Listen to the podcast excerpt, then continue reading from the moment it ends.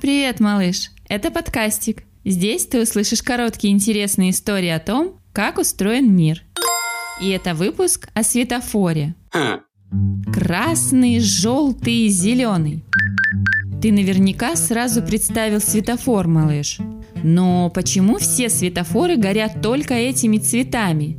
Почему не голубым, розовым и золотым, например?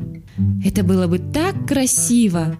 Ну, во-первых, если бы светофоры были разноцветными, все бы запутались. Ходили бы и ездили как придется. Врезались бы в друг в друга, ломали машины и ноги.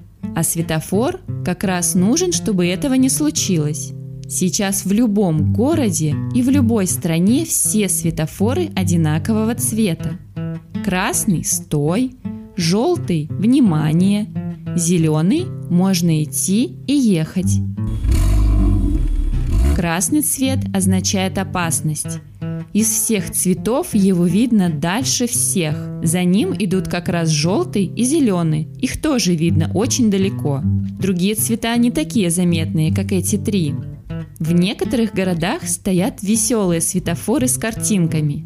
Есть светофор с желтым смайликом, есть с человечками, сердечками и звездами. На светофоре для велосипедов, да-да, есть и такие, нарисован велосипед.